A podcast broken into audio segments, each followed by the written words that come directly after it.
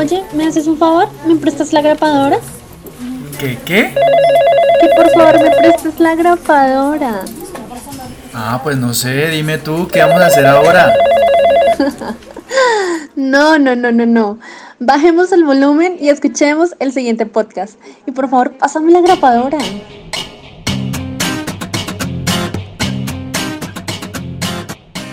La mejor vibra para salir de la rutina la obtendrás escuchando el podcast UAC.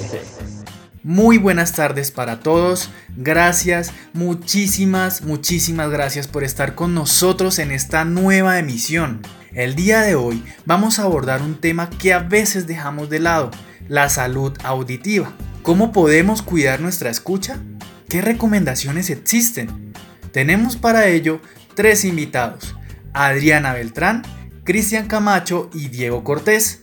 Ellos son integrantes del equipo Escuchar y nos van a hablar de este hábito desde otra mirada. Adelante. Una sana audición nos permite desarrollar la atención, la percepción e identificación. Según la Organización Mundial de la Salud, millones de personas corren el riesgo de perder la audición por el uso nocivo de aparatos audio personales como teléfonos inteligentes, reproductores de música y también a la exposición niveles altos de ruido, muy comunes en lugares de esparcimiento como discotecas, bares, pubs, eventos deportivos y hasta conciertos. Por lo general tenemos la costumbre de escuchar música a gran volumen y por largos periodos. Se supone una seria amenaza para la audición. Además, en el lugar de trabajo también podemos encontrar altos niveles de ruido que puede afectar nuestra audición a largo plazo.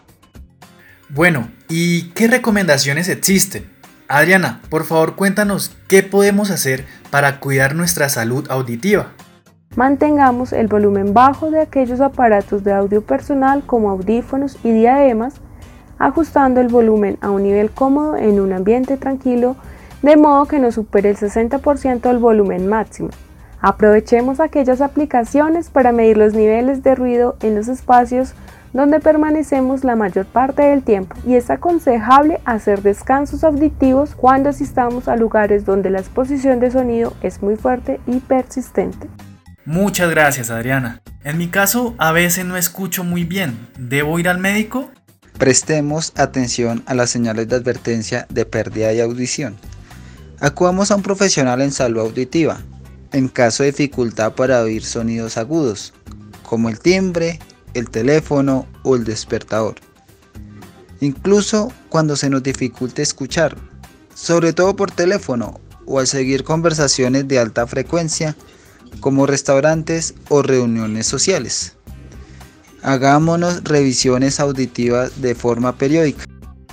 Los expertos recomiendan hacernos una revisión auditiva cada año aunque creemos no tener ningún problema, y especialmente a partir de los 50 años, cualquier pequeño signo de pérdida de audición detectado a tiempo puede ayudarnos a evitar aquellos deterioros de la capacidad auditiva.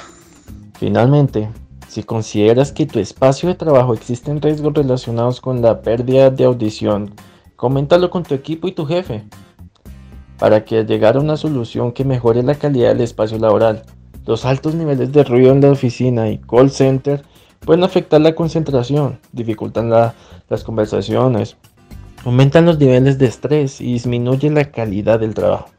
Y hasta aquí nuestro tercer capítulo. Esperamos que les haya gustado y nuevamente nos vemos la próxima semana. La mejor vibra para salir de la rutina la obtendrás escuchando el podcast UAC.